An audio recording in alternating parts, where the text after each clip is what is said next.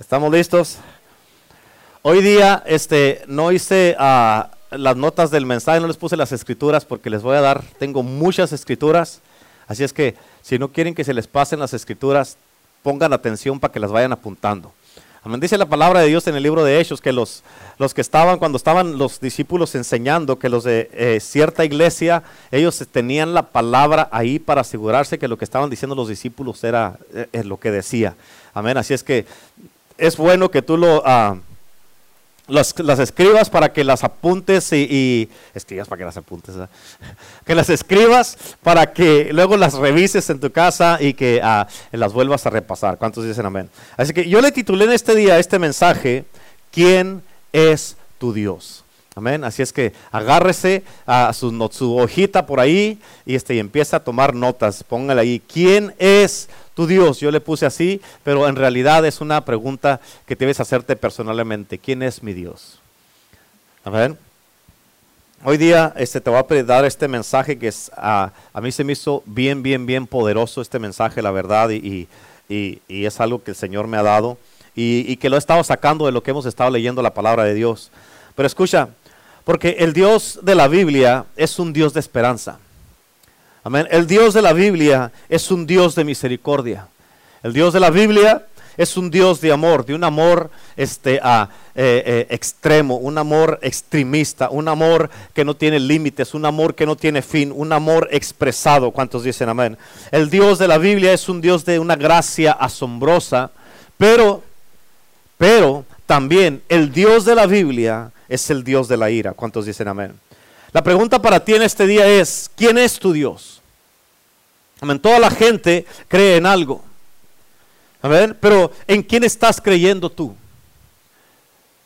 ¿Quién es tu Dios? Hay gente que cree en el socialismo, eso es su Dios. Y hoy día te voy a explicar todas estas cosas para que entiendas lo que es. Hay gente que cree en el comunismo, eso es su Dios. Hay gente que cree en el humanismo, que creen en el, eh, en eh, en el dinero y el dinero es su Dios, que creen, eh, hay mucha gente que tienen a su esposa como Dios, a su esposo como Dios.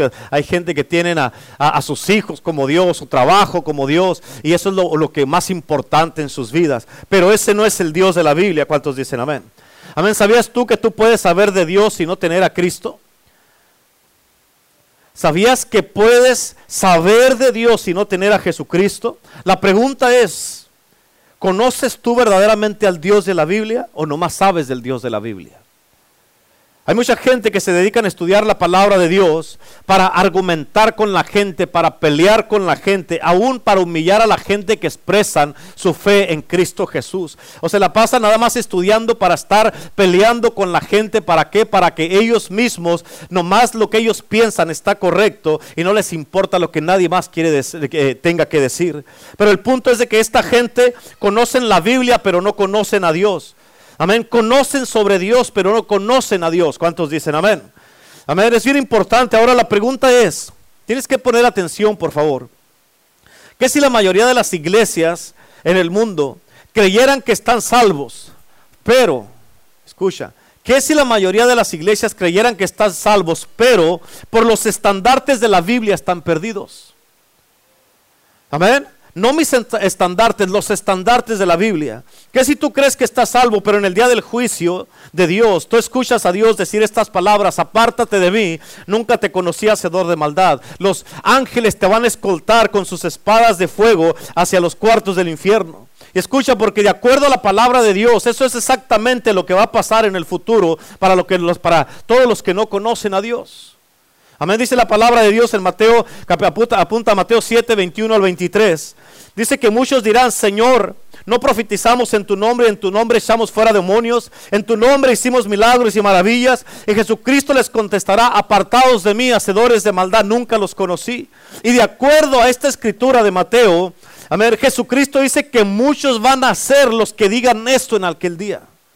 Muchos van a decir, no hicimos milagros en tu nombre, muchos. Quiere decir que la mayoría van a decir esto y Jesucristo a estos muchos les va a decir, no les conocí.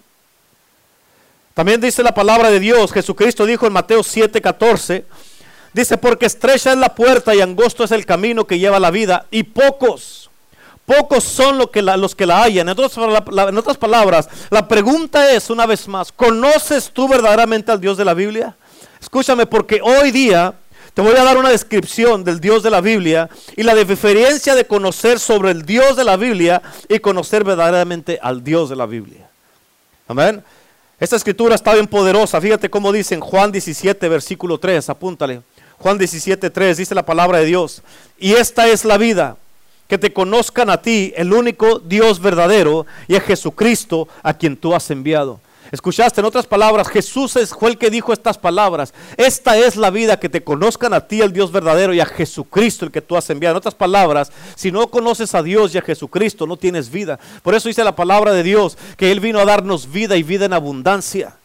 Amén. Por eso es importante que tú entiendas esto. Escúchame, porque desde un principio del tiempo, desde Génesis, amén, desde el principio del tiempo, Dios es el creador del cielo y de la tierra. Él dijo, sea la luz y fue la luz. Amén. Él desparramó las estrellas sobre los cielos para que alumbrasen la noche. Amén. Y Él llama a cada una de las estrellas por su nombre, dice la palabra de Dios. Amén. Él puso la luna para que señorease en la noche y el sol, el sol para que señorease en el día. Amén. La ciencia dice que hay billones de galaxias en, los cielos. Ponte a pensar en la grandeza de Dios. Ahora, en Génesis capítulo 2, Él agarró un puño de tierra y hizo un alma viviente. Hizo un hombre y luego a este hombre lo, lo hizo caer en un sueño profundo. Amén. Y le quitó una costilla y de esa costilla hizo la mujer. Amén. Y les dijo, sed fructíferos y llenar la tierra. Y escucha, porque por muchos siglos Dios no permitió que su nombre fuera conocido. Y luego Él se reveló como el Dios todopoderoso en Génesis 14. Amén. El Dios que tú y yo servimos, tienes que entender, es más alto que lo alto. Él es más grande que lo grande. Y Él es más sabio que lo sabio. ¿Cuántos dicen amén? Él es el todopoderoso. Él es el que todo lo sabe. Él está presente en todos lados. Escucha, Él es el que todo lo sabe. Eso te debe de dar miedo. Todo, absolutamente todo lo sabe.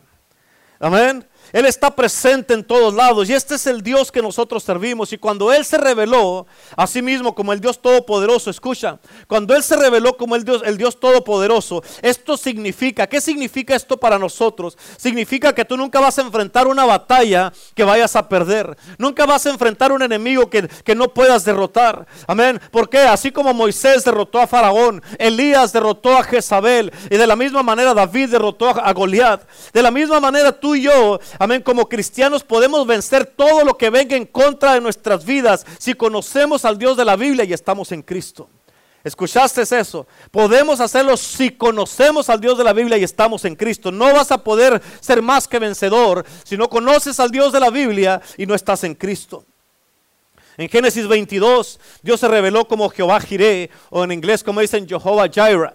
Amén. O sea, Jehová proveerá es lo que quiere decir, como dice en Filipenses 4:19, que nuestro Dios proveerá todo lo que nos falte de acuerdo a, nuestras riquezas en gloria, de acuerdo a sus riquezas en gloria en Cristo Jesús. Esto significa que Dios es el Dios que nos da el poder para hacer riquezas. Eso está en la Biblia. Escúchame, tienes que entender porque no hay nada imposible para ti si tú confías en Dios. Los hijos de Dios desde un principio, tradicionalmente todos los hijos de Dios han sido hombres y mujeres de muchas riquezas. Y si tú y yo, amén, tú y yo, ¿por qué no vamos a ser igual que ellos si también somos hijos de Dios? ¿Cuántos dicen amén? O sea, tenemos que entender que tú y yo como hijos de Dios, ser bendecidos, tener lo que nos hace falta y no tener necesidad de nada, eso le da gloria a Dios. Amén. No podemos tú y yo estar viviendo todo el tiempo, conformarnos a estar batallando todo el tiempo cuando tenemos al Dios que es el dueño del oro y la plata y que es nuestro Padre, nuestro Salvador. ¿Cuántos dicen amén? También en Éxodos 15, 26, ahorita ya deberías de estar en Éxodos capítulo 15, los que van leyendo la palabra de Dios. En Éxodos 15, 26 Dios se reveló como Jehová nuestro sanador. Escucha, porque los hijos de Israel Los hijos de Israel cuando dejaron Egipto, ninguno en toda esta multitud de tres millones de personas se enfermó. Amén. No, se, no estaba enfermo ni se enfermó por 40 años. Yo no sé tú si entiendes esto, pero ese es el poder de sanidad. Piensa en eso, ¿cuántos dicen amén? O sea, todo el tiempo y nunca se enfermó. Ahorita estamos viviendo en un tiempo aquí con esta pandemia donde todo, por todos lados hay enfermos, ¿a poco no es cierto? Y tú y yo tenemos que conocer a este Dios poderoso, a ver, de que es el mismo Dios que estaban sirviendo los hijos de Israel cuando salieron de Egipto. Y si ellos no se enfermaron, nosotros tenemos que aferrarnos a las promesas de Dios, a la palabra de Dios para no enfermarnos tampoco. También Dios se reveló a sí mismo como el, poderoso vencedor en Romanos 8, 37 y en Primera de Corintios 15, 55. ¿Las apuntaron los dos? ¿Sí o no? Romanos 8, 37 y Primera de Corintios 15, 55. En otras palabras, Él es el poderoso vencedor y Él venció el infierno, la muerte y la tumba. ¿Cuántos dicen amén? Amén. Los demonios tiemblan cuando tú y yo mencionamos el nombre de Jesucristo, Amén. Como, ah, eso lo dice en, en, Santiago 2.19. Pero escucha, tú tienes que entender el poder sobrenatural del Dios que tú y yo servimos. El poder que hay en el nombre de Jesús. El poder que hay en la sangre de Cristo. El poder que hay. Amén. Eh, que hay cuando tú y yo mencionamos el nombre que es sobre todo nombre. Que es el nombre de Cristo Jesús. Tenemos un poder infinito y sobrenatural. Un poder, hermano, que nos pertenece a nosotros. Y los demonios como están derrotados. Y han sido derrotados por, por mismo Jesucristo. Ellos tiemblan cuando tú y yo mencionamos el nombre de Jesús. El problema es que muchas de las veces uno no ora y como no oras, no mencionas el nombre de Jesús, no, no aplicas la sangre de Cristo, no aplicas la palabra de Dios y por eso muchas veces no experimentas el poder de este poderoso Cristo que tú y yo tenemos. También Dios se revela a sí mismo como el Dios de paz. En Juan 14, 27, Juan 14, 27 dice, la paz os dejo, mi paz les doy. Y no se las doy como el mundo la da. No se turbe vuestro corazón ni tenga miedo. Por eso, hermano, tienes que entender. Por eso tenemos, como dice el libro de Filipenses, la paz de Dios que sobrepasa todo entendimiento. Por eso es de que a pesar de tantas cosas que están pasando, tantas cosas que se están moviendo, tantos eh, retos o problemas que estás enfrentando, a veces la gente te dice, ¿cómo puedes tener tanta paz? ¿Cómo puedes estar tan, tan tranquilo sabiendo todas las cosas que están pasando alrededor? ¿Cómo es que tengo una paz, amén, que está en mí, que es la paz que Cristo Jesús me ha dado y sobrepasa todo entendimiento. Por eso puedo estar tranquilo sabiendo que Dios es mi ayudador y Él no me va a dejar ser avergonzado. ¿Cuántos dicen amén? Amén. Dios después se revela a sí mismo como Jehová Shama, que significa el Dios que siempre está ahí. Como dice la palabra de Dios en el libro de Hebreos 13, dice, nunca te dejaré ni te desampararé. Amén. Y cuando dice la Biblia, nunca te dejaré ni te desampararé, eso es exactamente lo que Él quiere decir, que nunca te va a dejar y nunca te va a desamparar. En Mateo 28 dice la palabra de Dios que Él prometió estar con nosotros todos los días hasta el fin del mundo. Amén. Luego también se presenta Dios y se revela como el Dios de amor. Amén. En Juan 3:16 la palabra de Dios dice, porque de tal manera amó Dios al mundo que dio a su Hijo unigénito para que todo aquel que en él crea no se pierda, mas tenga vida eterna. Yo no sé tú, pero ese es amor todo aquel que en él cree. Aquí están abiertas las puertas para todos los que creamos. En Romanos 5, versículo 8, amén. Dice la palabra de Dios que Dios demostró su amor para con nosotros en que cuando tú y yo éramos pecadores, Cristo murió por nosotros. Él demostró su amor. Es un amor demostrado, es un amor que se da a sí mismo y no espera nada a cambio. Es un amor que se dio por ti y por mí. Que cuando tú y yo estábamos en lo peor de nuestras vidas, cuando éramos pecadores, hubo alguien que murió por ti y por mí. En Jeremías 33, la palabra palabra de Dios dice en el versículo 3, dice, con amor eterno te he amado, por tanto te, te extenderé y te daré más de mi misericordia. En otras palabras, el amor de Dios es eterno y es para siempre. Es un amor sobrenatural, es un amor que sobrepasa los límites y el entendimiento de cualquier persona. ¿Cuántos dicen amén? En otras palabras, El amor de Dios es tan rico, es tan puro, es tan intenso, es tan apasionado, es tan fuerte el amor de Dios que dura para siempre. Tienes que entender esto, con este amor de Dios que Dios tiene para ti, cualquier persona que te mira a ti como, como el Padre te mira a ti, tienes que captar esto. Cualquier, con este amor que Dios tiene para ti, cualquiera, cualquiera que te mira a ti como el Padre te mira a ti, nunca estará en contra de ti. ¿Escuchaste lo que dije? Con el amor de Dios, con el amor de Dios, si César tiene el amor de Dios, él nunca me va a mirar a mí diferente que como Dios me mira porque tiene el amor de Dios. Amén. Y cualquiera que está en oposición contigo, escucha, cualquiera que por cualquier razón te ha escogido a ti para que tú seas el blanco de sus insultos, sus rechazos, sus críticas para juzgarte y estarte dando y dando y dando y dando, significa que esta gente no te mira a ti como te mira el Padre. Amén. Porque cualquier persona que te mira a ti a través de los ojos del Padre quiere decir que está por ti. ¿Escuchaste eso? Está por ti. La palabra de Dios dice, si Dios es con nosotros, ¿quién contra nosotros? ¿Quién contra nosotros? Nadie. Amén. Por eso, si Dios es con nosotros, estamos yo y la pastora aquí, si Dios es por nosotros, ¿quién contra nosotros? Cualquiera que se levante en contra de nosotros quiere decir que Dios no está con ellos. Amén. Si Dios está con nosotros, Dios está con los apóstoles, Dios está con César, Dios está con Jessica, Dios está con la hermana Ángela. Si Dios es con nosotros, amén, quiere decir que tú y yo somos la iglesia de Cristo. Tú vas a estar también por nosotros. Y si no estás por nosotros, estás en contra de nosotros, quiere decir que Cristo no está contigo. Porque si Cristo está contigo, tú también eres por nosotros y nosotros somos por ti. ¿Entiendes eso? Es importante que lo entiendas.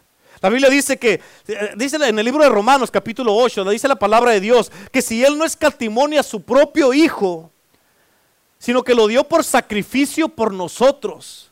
Dice, escucha, si Él hizo esto, si Él nos dio a su Hijo, por amor a nosotros, si no lo escatimó, quiere decir, o sea, que no lo detuvo, o sea, en inglés dice, eh, he didn't spare his son, o sea, si Él lo hizo esto, ¿cuánto más no nos dará todo el resto de las cosas que nosotros necesitamos si nos dio a su Hijo?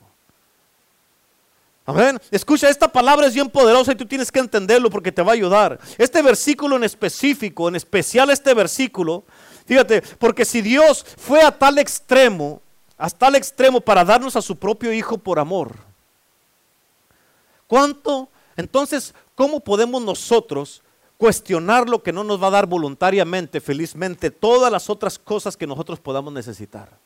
Si nos dio a su Hijo, ¿cuánto más no nos va a dar todo lo que queramos? Amén.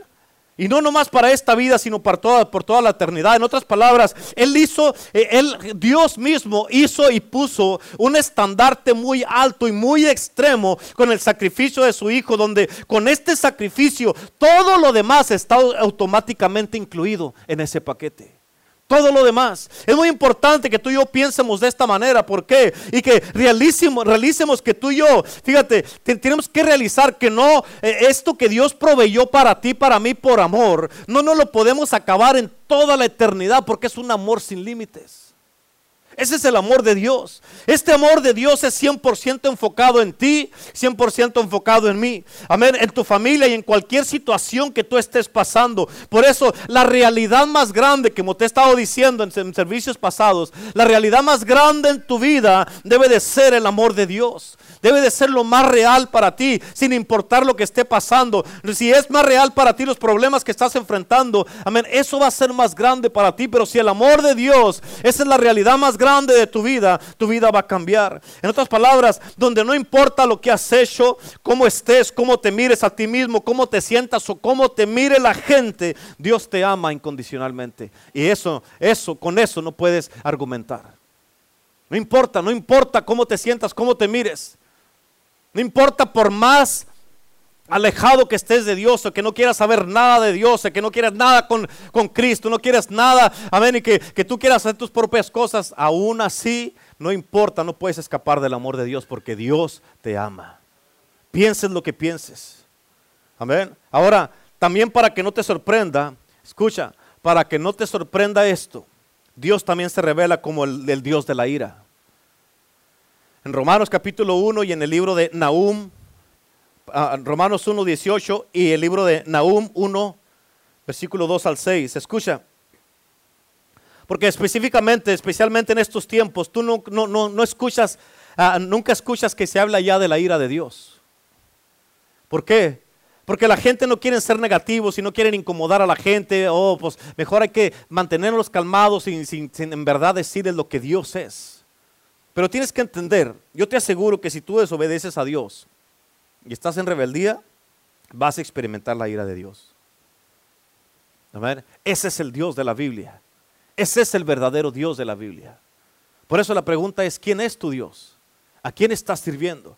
Ahora, vamos a considerar y a conocer versos de la Biblia versus conocer al Dios de la Biblia.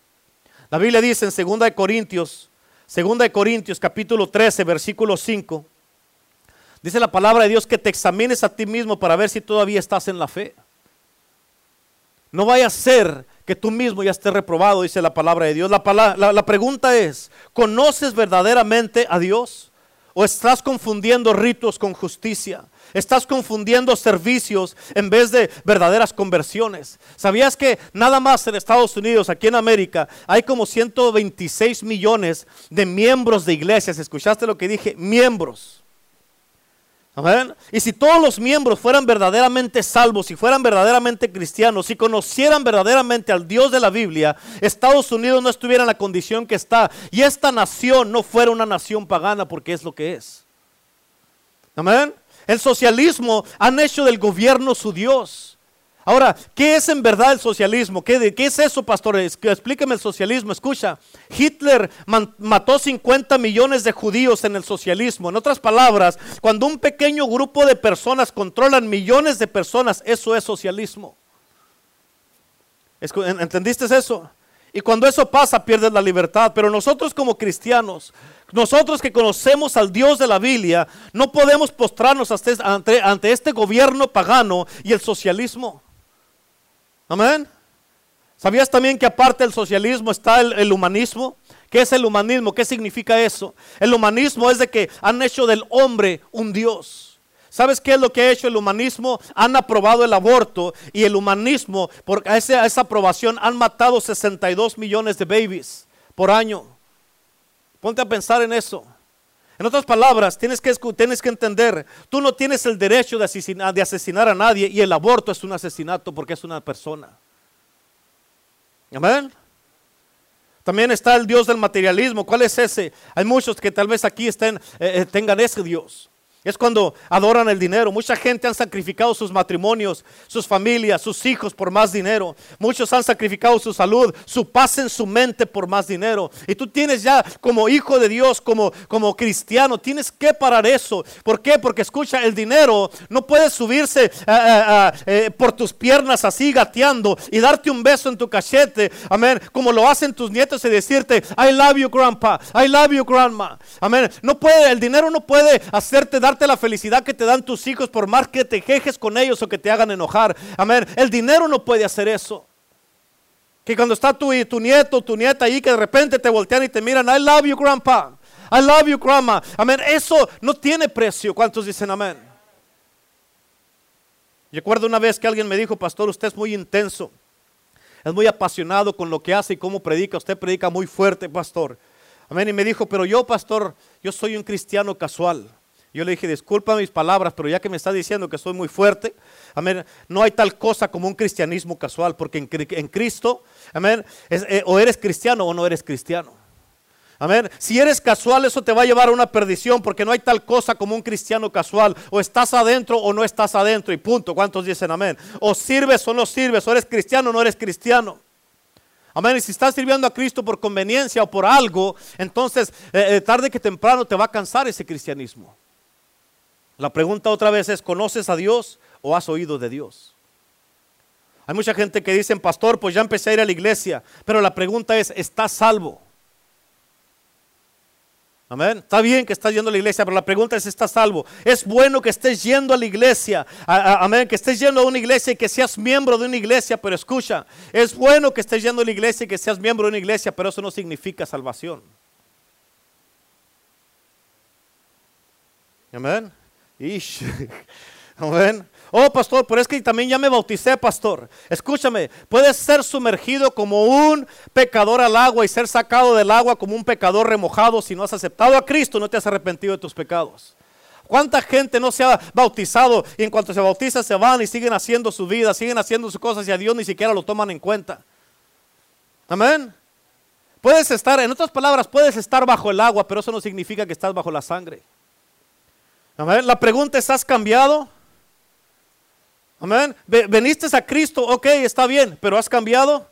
La palabra de Dios dice en 2 Corintios 5, 17, dice que si alguno está en Cristo, nueva criatura es. En otras palabras, tiene que haber un cambio. Ese es nuevo ya. Dice, todas las cosas viejas han pasado y aquí todas son hechas nuevas. En otras palabras, cuando vienes a Cristo, amén, tiene que cambiar tu manera de hablar. Cambian tus amistades, cambia tu manera de pensar, cambian tus hábitos, cambia tu corazón, cambia tu porte, cambia tu estilo de vida, cambia tu comportamiento, cambia tu carácter. Amén, cambia tu madurez, cambia, dejas las inmadureces, dejas mentalidad mentalidades, dejas hábitos malos que no tienes. Debe de haber un cambio y se debe de notar que veniste a Cristo.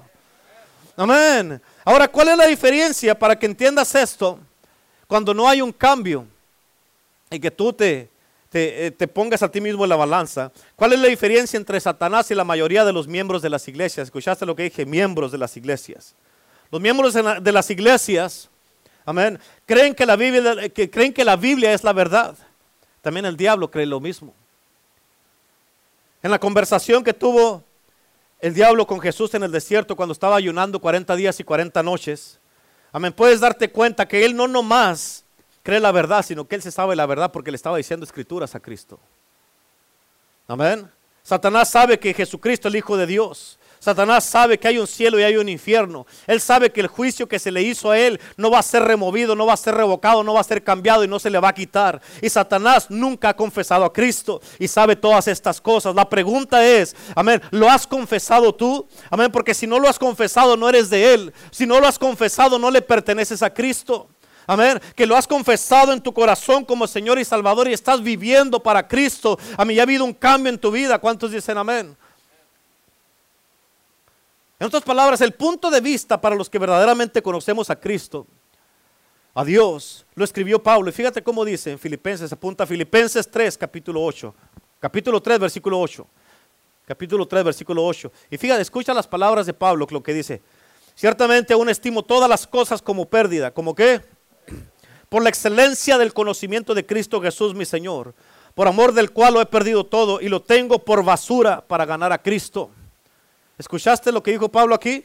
Pablo tenía una mente tan brillante que él dijo, para mí el mundo es una basura. Se me ha dado un tour del cielo y yo sé lo que Dios me está ofreciendo en comparación a todo lo que hay en el mundo. Y si ganaras todo el mundo y lo que hay en el mundo, como dice la Biblia, ¿de qué le beneficia a una persona, un hombre, a una mujer, a alguien ganar todo el mundo y perder su alma en el infierno? ¿De qué te beneficia? ¿De qué te sirve?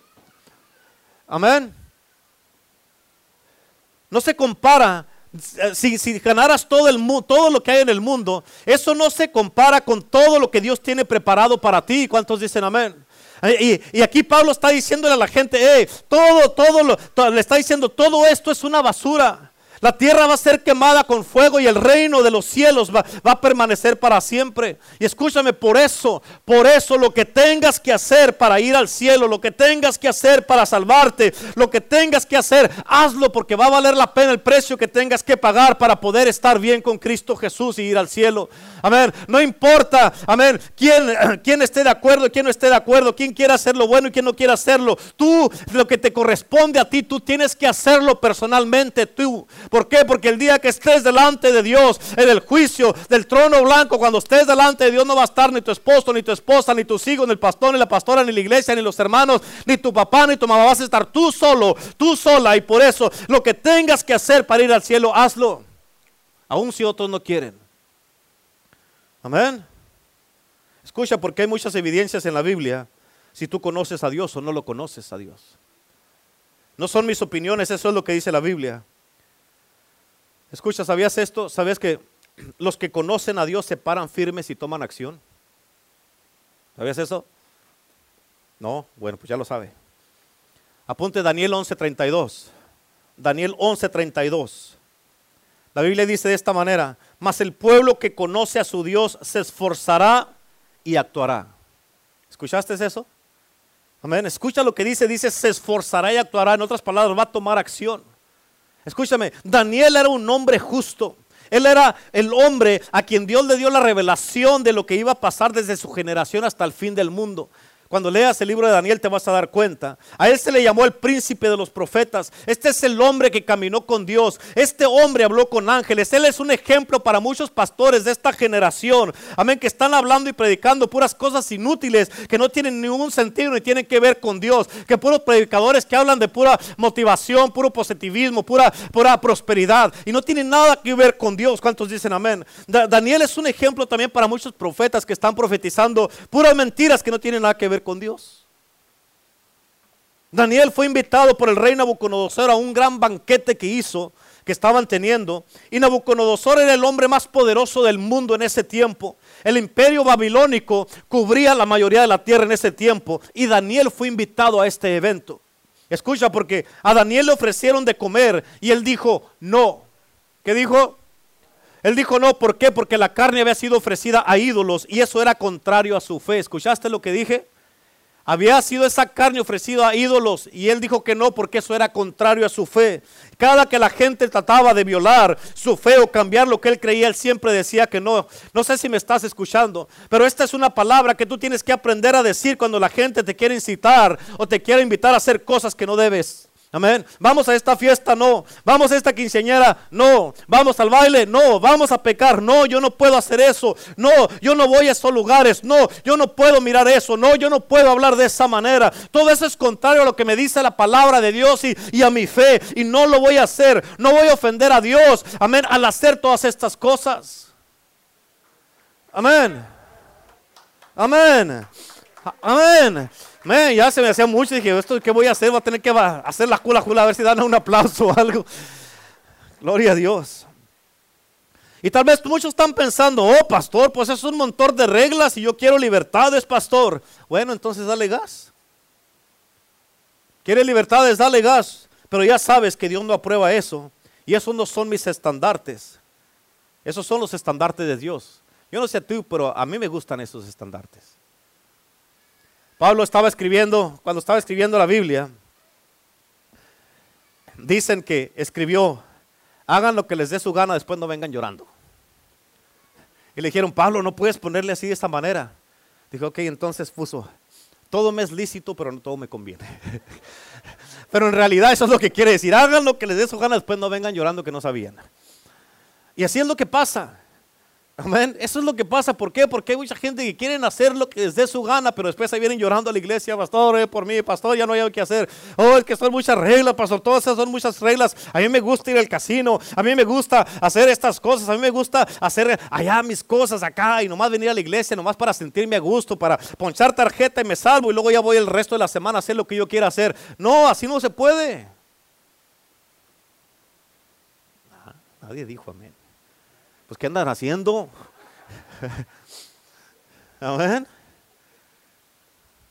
Haga lo que le dé su gana, pues, después no venga llorando. Amén. Otra de las evidencias de cuando conoces a Dios es cuando Daniel y los tres jóvenes fueron invitados para que se postraran a la imagen que había hecho Nabucodonosor. La pregunta es, ¿a qué te has postrado tú? Amén.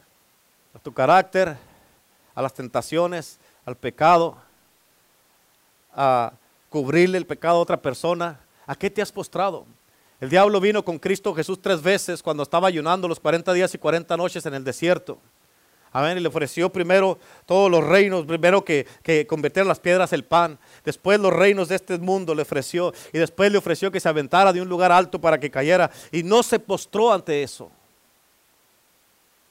Hay veces que te levantas en la mañana y tú no tienes ganas de venir a la iglesia y tus ganas te ganan y tú dices, te postras a eso y no te vienes. Amén. Al cabo todos lo hacen, pues al cabo, hey, si tú te vas a medir en la balanza, que al cabo hay muchos que hacen cosas así, pues al cabo, hey, pues hay que me juzgue Dios de acuerdo a esto, te va a juzgar Dios de acuerdo a eso y va a ser puros pecadores. Amén. Y les dijeron a los tres jóvenes estos, cuando suene la música, las trompetas, las ah, flautas y todo eso, se tienen que postrar y si no se postran los vamos a echar al horno de fuego. Y empezó la música y ellos no se postraron. Empezó la música y ellos no se inclinaron. Y al final no se quemaron. ¿Cuántos dicen amén? Ellos miraron al rey y le dijeron, el Dios que nosotros servimos puede librarnos de tu mano. ¿Por qué dijeron eso? Porque ellos conocían al Dios Todopoderoso. ¿Escuchaste? Porque ellos conocían al Dios Todopoderoso. En otras palabras, ¿quién es tu Dios? Amén. ¿Quién es tu Dios? ¿Conoces tú también al Dios Todopoderoso? Ellos fueron echados al, al fuego, pero cuando estaban en el fuego, Jesús estaba con ellos.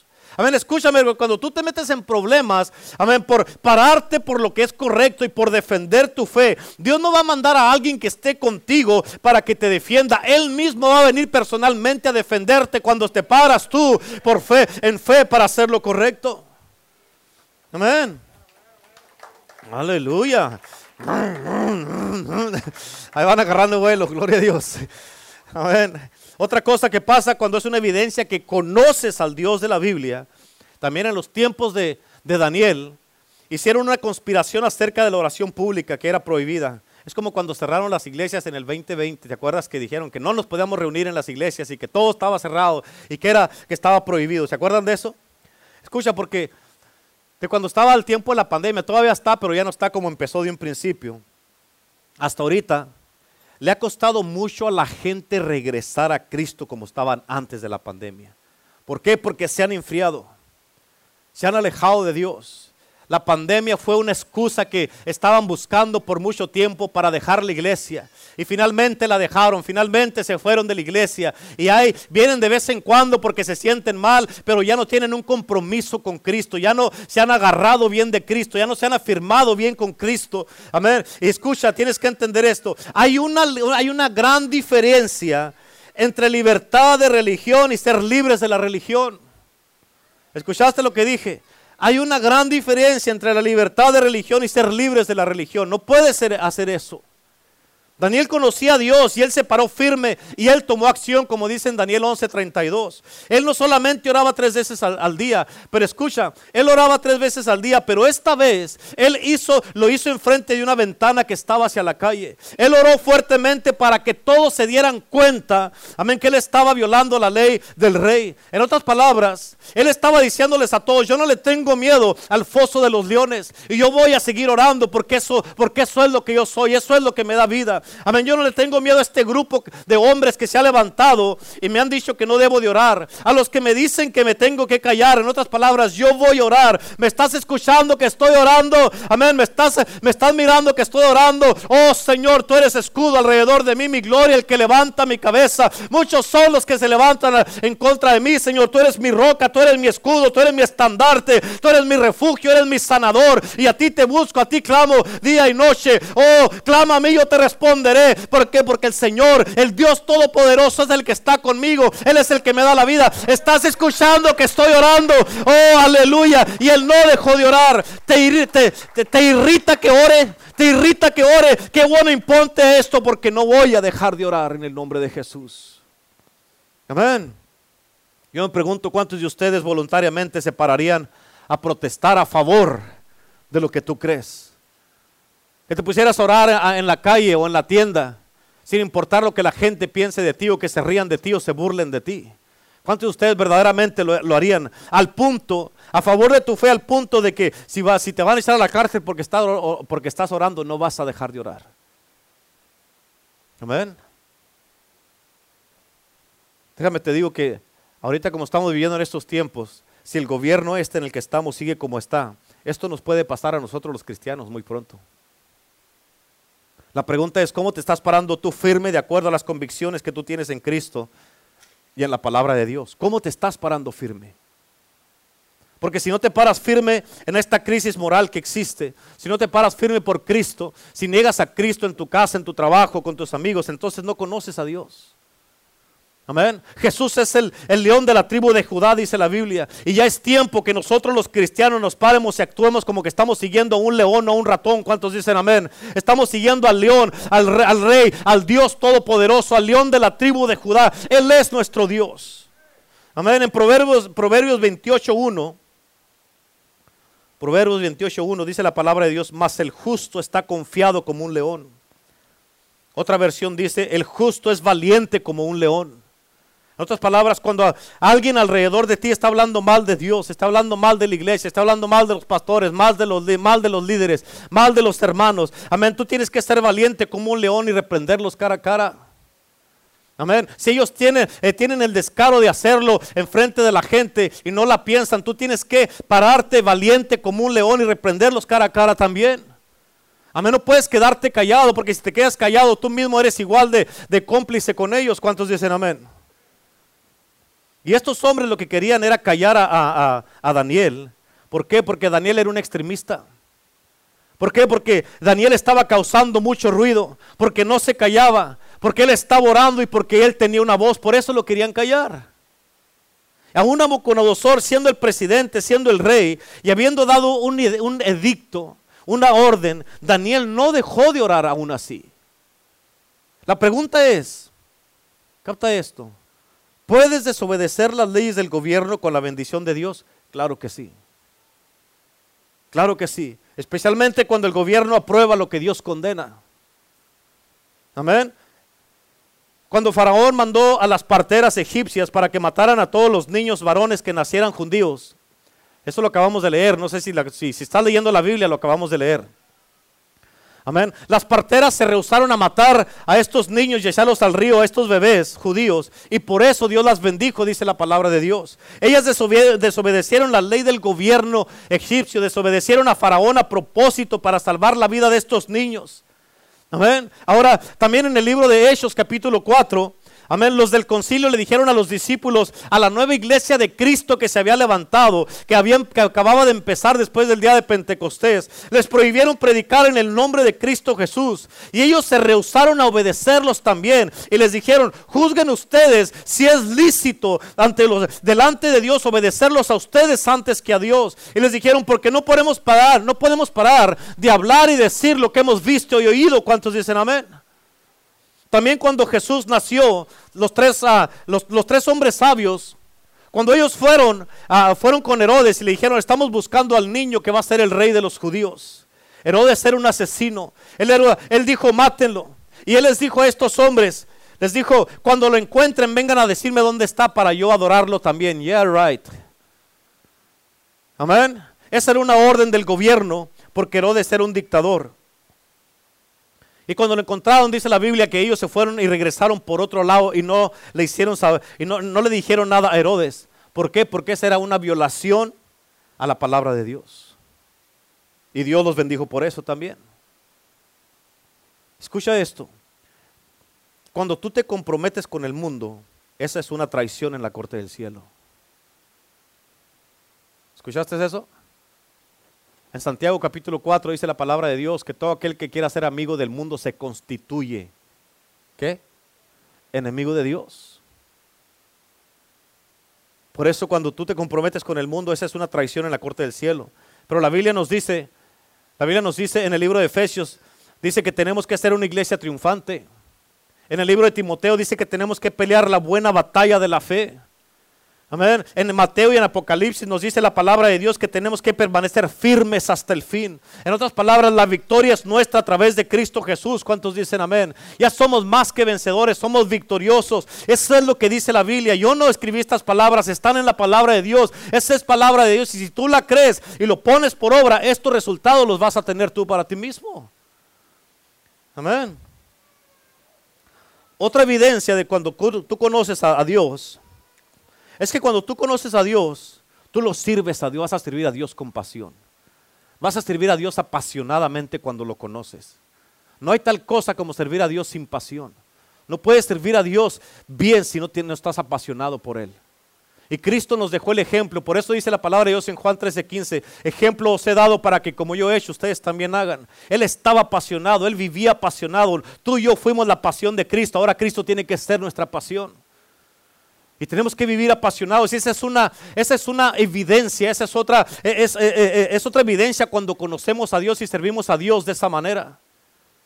Amén. Es que cuando tú sirves, cuando tú conoces a Dios, lo sirves apasionadamente. Jeremías dijo tu palabra en Jeremías capítulo 20. Jeremías dijo, tu palabra es como un fuego ardiendo en mis huesos que no puedo contener, contenerlo. En otras palabras, no me puedo callar, tengo que hablar, tengo que predicar, tengo que decretar, tengo que orar, tengo que evangelizar, tengo que ir a hablarle a la gente de Cristo y no me puedo callar. Por eso muchas veces les he dicho yo que la pasión de mi vida es predicar la palabra de Dios. Y cuando tengo tiempo o días que no predico, ando desesperado. ¿Por qué? Porque necesito hablar de la palabra de Dios. David dijo, como el siervo brama o brama o busca por las aguas, así clama mi alma por ti, Señor. Esa es pasión. Jesucristo estaba apasionado también. Él dijo, imagínate esta pasión. Él dijo, si tu ojo derecho te causa que, que caigas y te va a mantener fuera del reino de Dios, sácatelo. O sea, es una paz. Imagínate esa pasión que tenía Cristo. Él dijo, si tu mano derecha te causa que no entres al reino de Dios, córtatela. Esa es pasión, imagínate. Amén. Es mejor que vayas al cielo, dijo Jesús, sin una mano al infierno que, al infierno que con todo tu cuerpo. Imagínate la pasión que tenía Cristo. A ese grado quiere Él que vivamos nosotros para Él. Por eso conocer a Cristo es ser apasionados.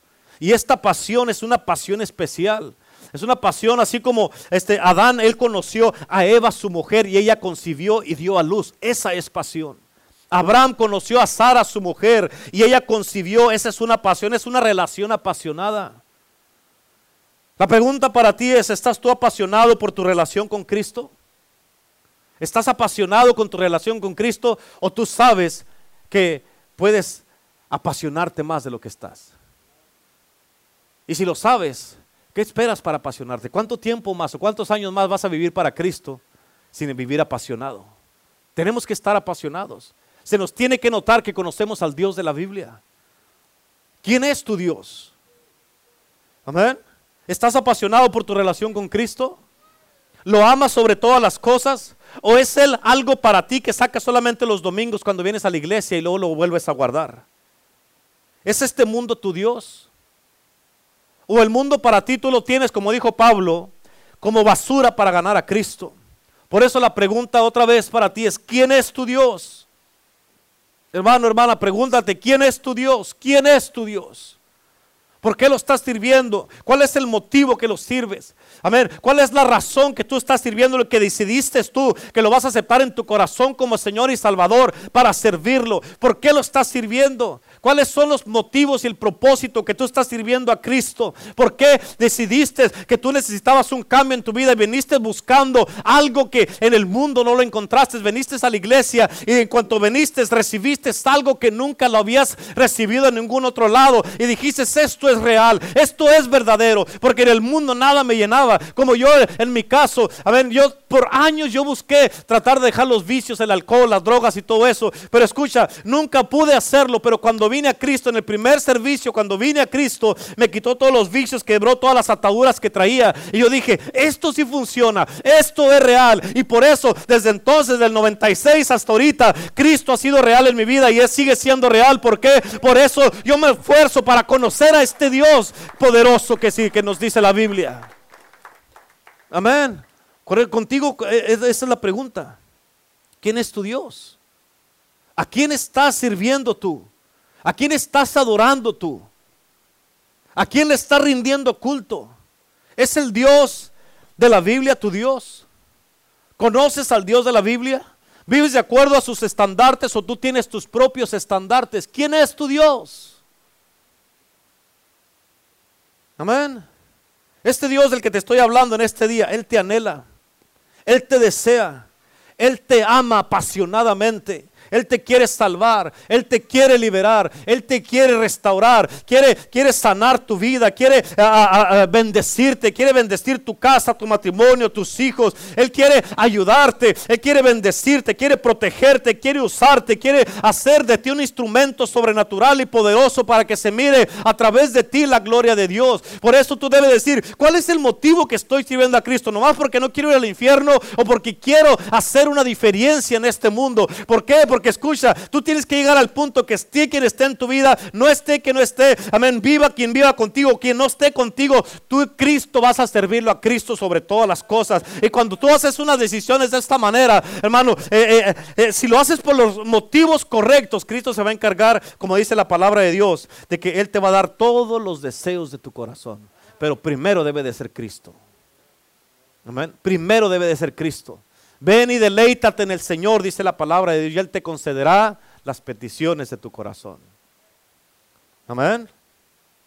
Él quiere, eh, eh, Él quiere restaurar tu vida. Te quiere llenar de amor, de paz, de gozo. Él te quiere restaurar en una manera donde, donde tú seas completamente un testimonio vivo. No más la gente al mirarte a ti van a mirar que eres un testimonio vivo del poder de Cristo Jesús. Nomás a la, gente al mirarte, la gente te va a decir, ¿qué, te pasó? O sea, ¿cómo pasó esto? ¿Cómo pasó? Amén, Cristo lo hizo. Tu vida, por eso dice la palabra de Dios que somos cartas abiertas. O sea, la gente te van a mirar y solo se van a dar cuenta que eres diferente, que algo pasó en tu vida, que algo cambió en tu vida. Amén. Es importante que lo mires tú de esa manera. Dios quiere darte los deseos de tu corazón. Él quiere ser el amor de tu vida sobre todas las cosas. Amén. Por eso yo les, he dicho muchas veces, la pastora no es el amor de mi vida, es Cristo. Es Cristo. Amén. Y cuando tú haces esas cosas, Dios se encarga que el resto de las cosas en tu vida estén bien. ¿Pero por qué? Porque Él sabe que Él es número uno. Por eso Dios le pidió a Abraham, le pidió a Isaac. Le dijo, dame a tu hijo, a tu único hijo, el que más amas. Amén. En otras palabras, aquí hay algo que tal vez Abraham amaba más a Isaac que a Sara. Amén. Por eso no le pidió a Sara, le pidió a su hijo. Amén. Y fue, le dijo, dame a tu hijo el que más amas. Y instantáneamente le dijo, ve y ofrécemelo en un sacrificio, ve a aquel monte y ofrécelo. Y rápido agarró la leña y al hijo y se fueron. Y cuando ya lo iba a sacrificar, y le dijo, ya veo que me amas más que a tu hijo. Que no hay nada entre tú y yo. Y como Dios miró ese acto en, en Abraham, le dio todo el resto de las cosas. Después de eso, escucha, después de eso que hizo Abraham, dice la palabra de Dios, lo acabamos de leer también, tú debes de saber esto.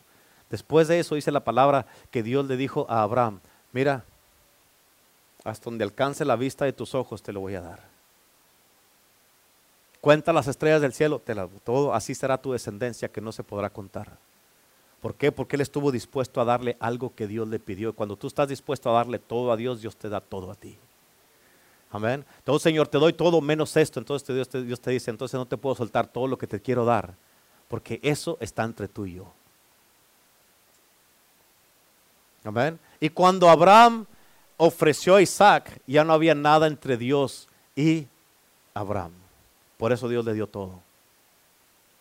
dijo, en ti, Abraham, serán benditas todas las naciones de la tierra, todas las familias de la tierra. Ahí estamos tú y yo. Amén. Por eso nos cae la bendición a nosotros. Y tú tienes que entender que en este día Dios te está diciendo en el día de hoy, tienes que conocer al Dios de la Biblia, pero Dios tiene que ser número uno en tu vida. Número uno.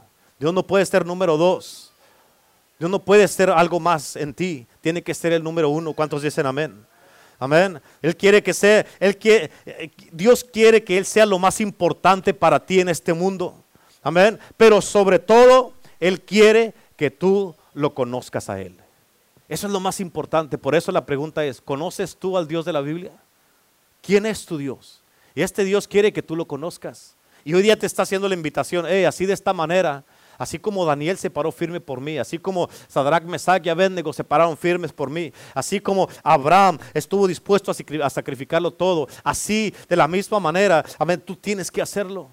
Tú y yo tenemos que hacerlo. Nadie en este mundo vamos a poder disfrutar de todas las bendiciones de Dios si no, amén, lo entregamos todo y no hay nada entre Dios y nosotros. Amén. ¿Qué te está pidiendo Dios?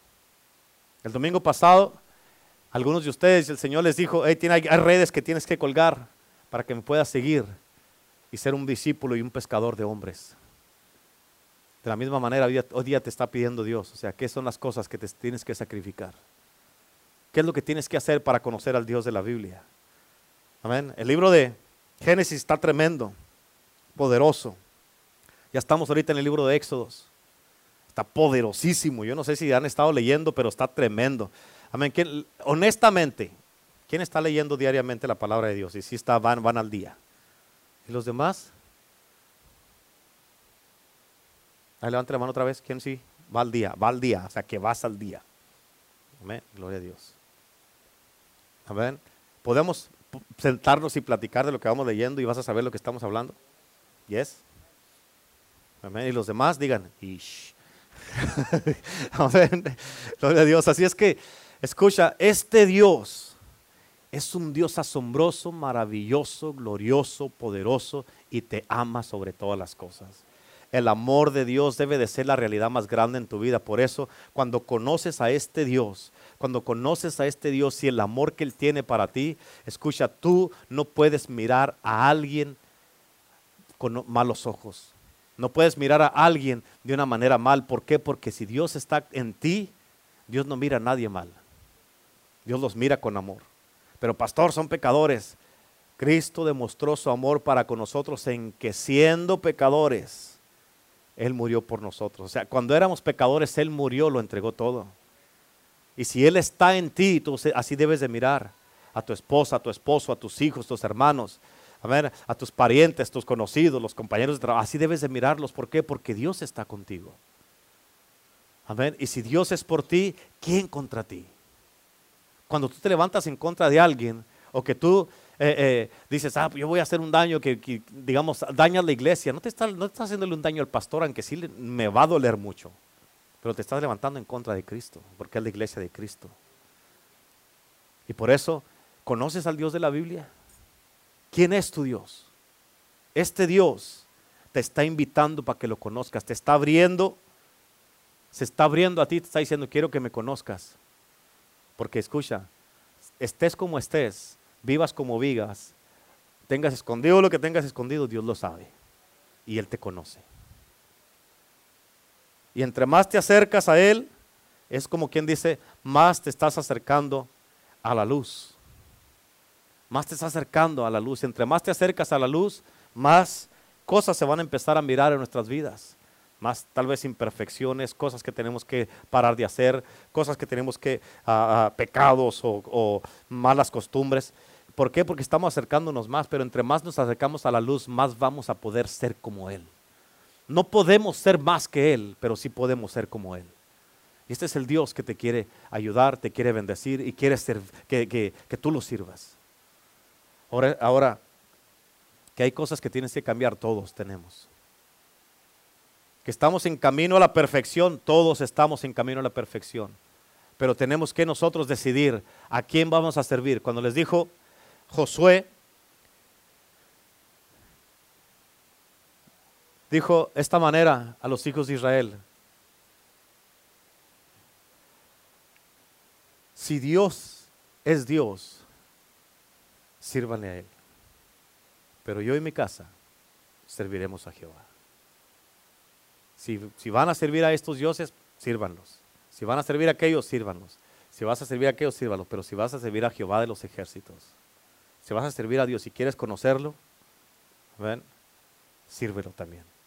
Pero yo y mi casa, o sea, yo y mi casa hicimos una decisión y lo vamos a hacer. Yo y mi casa serviremos a Jehová. No, pero es que servir a este Dios del que usted me está diciendo, el que me habló ahora, pastor, tiene muchas reglas.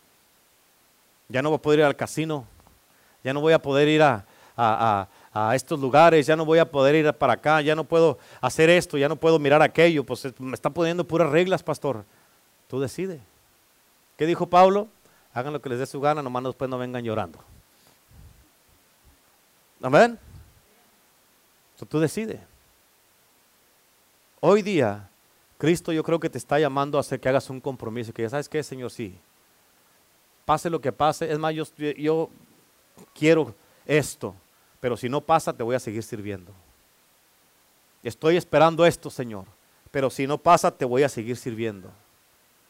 Porque lo más importante en mi vida eres tú. Y si no pasa esto que quiero yo aquí, de todas maneras, necesito un Salvador. Y necesitas ir al cielo. Y el único camino para ir al cielo es Cristo. Tal vez esto ya no sea tu voluntad, pero tú sí eres mi voluntad. Y te voy a servir, pase lo que pase. Suceda lo que suceda, te voy a servir y voy a poner mis ojos en ti todo el tiempo. Te voy a buscar a ti, te voy a clamar a ti y me voy a poner bien en la palabra de Dios todos los días. ¿Cuántos dicen amén? Denle un aplauso a Cristo en este día, aleluya.